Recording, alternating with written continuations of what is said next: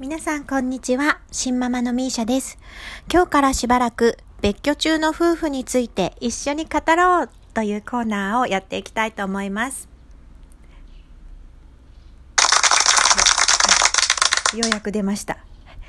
えっ、と、別居中の夫婦っていうのはあまり世の中に出回らない情報ですね。なかなかこう、個人的なことを発表する人もいないし、あともうケースバイケースすぎて、あの、バズらないというか、あんまり多くの人が見るまとまった情報とかではないので、あまりこう、ネットを検索しても有用な情報が出てこないんですが、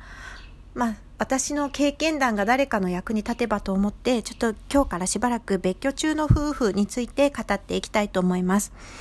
で、第1回目の今日は、まあ、別居の際ですね、あの、養育費、まあ、別居の時は婚姻費用分担費、婚姻費用の分担を争うんですけれども、相手がちゃんとお金を払ってくれない時どうしたらいいのというお話をしたいと思います。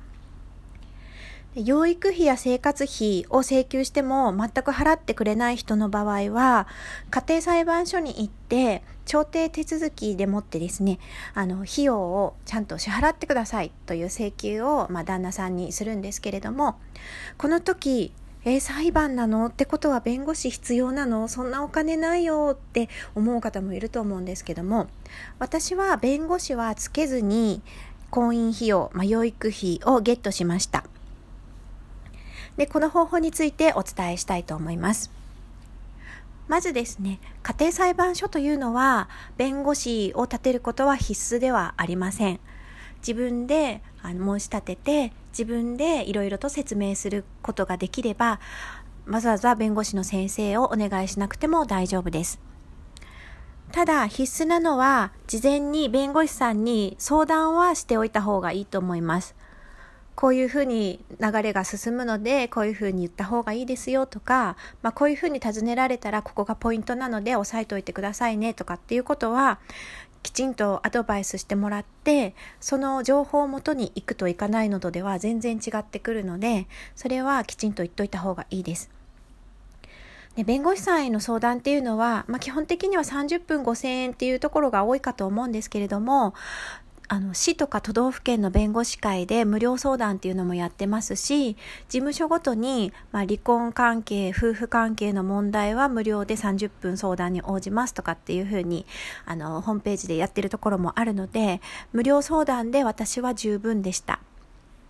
ですので、まあ、前もって専門家に相談をすること。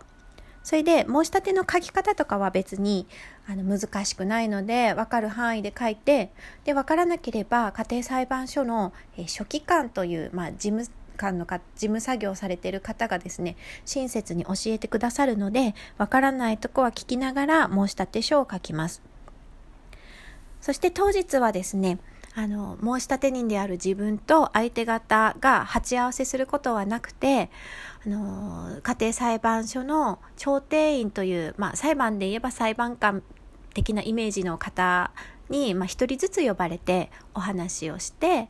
で、まあ、こうしたらどうですかとかってアドバイスをもらうって感じです。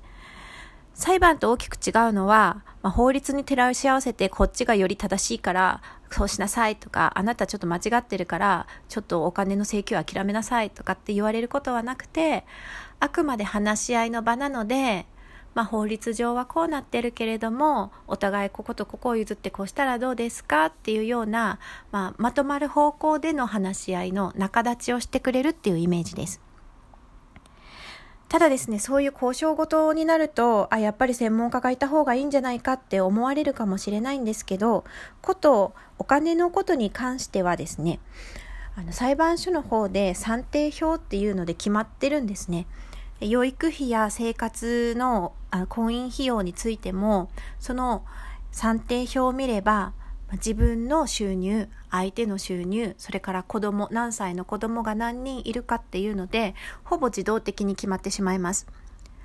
で、この算定表は裁判所のホームページにあって、いつでも誰でも見れるので、興味のある方はぜひ見てみていただいた、いただきたいんですけども、まあ、これで大体わかるのでですね、あの、相手方がちゃんと調停に応じてくれて、で、必要なその、前年度の所得証明とかを裁判所にちゃんと出してくれるんであれば、わざわざ弁護士の先生をつけてもつけなくても結果はほぼ変わらないです。まあ、それは私も無料相談で弁護士さんにそうやって教えてもらったので、まあ、だったら別にいいかなと思って弁護士の先生にはお願いしませんでした。ただお願いした方がいいケースっていうのもあって、まあ、例えばその裁判所の算定表プラスアルファでもうちょっと欲しいとかっていう場合あとですね相手方の支払い能力に問題がある場合とかあと人柄にそもそも問題があって、まあ、支払えっていうふうに決まってもそれを逆恨みして怒鳴り込んできたりとかそういう系結構危ない系の人であればもうそれは最初から自分と子供の身の安全料として弁護士さんにお願いした方がいいです。じゃあどういう弁護士さんにお願いしたらいいのかっていう話になるんですけども、まあ、その場合、私の経験から思うことは、まあ、これってあの別に難しい案件ではないんですよね。法律がすごくこう錯綜して解釈が難しくてとかっていうことではないので、の先生のスキル云々が、まあ、一般人にはもうわからないんですけどもその先生がどれくらいこう法律がこうなんか得意で裁判所を説得できるかみたいなところはあまり関係なくてもう自分自身信頼してこの先生に洗いざらい全部お話ししてお任せできるなって感じられる方が一番だしまあ、あとは、その、まあ、焦点はお話し合いなので、あくまで人をどう説得するかっていうところが問題で、の法律論を組み立てて、偶の音も出ないほど相手をこう突き詰めるみたいなところとはちょっと一線を画するので、まあ、お人柄的にま相手を説得できそうとか、まあ、特に頂点員を説得できそうなまあ雰囲気の方っていうのは一番いいかなと思います。どう見分けるかっていうと、まあ、その方のお話を聞いて自分自身があ本当にそうだなとか、まあ、この方だったらお任せできそうだなっていう信頼感がやっぱりその相手を説得できそうっていうところにもつながっていくし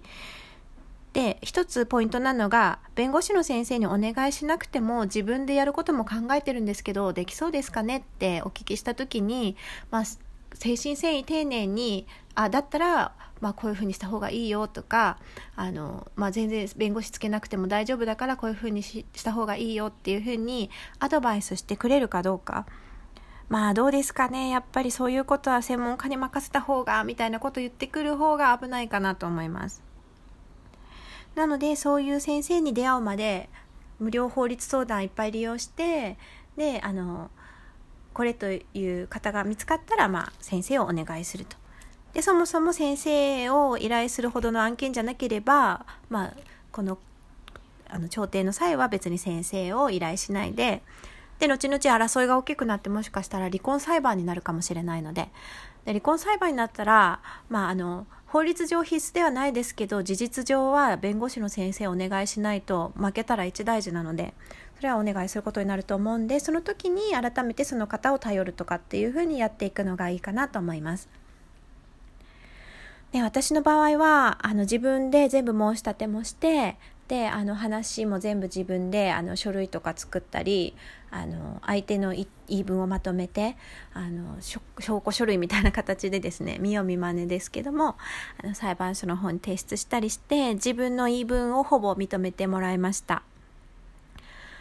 なので生活費の方はですねあの相手ちょっと値切ろうとしたんですけども値切られることなくまあ、算定表よりも気持ち多めっていう感じで認めてもらってます。というわけで今日は、えー、相手が生活費や養育費を払ってくれない時自分たちに何ができるかということで、えー、家庭裁判所の婚姻費用分担請求とか養育費の請求に関してお話をしてみました。これが誰か悩める方たちの役にちょっとでも立てればいいなと思います。それでは次回もどうぞお楽しみに。新ママのミーシャでした。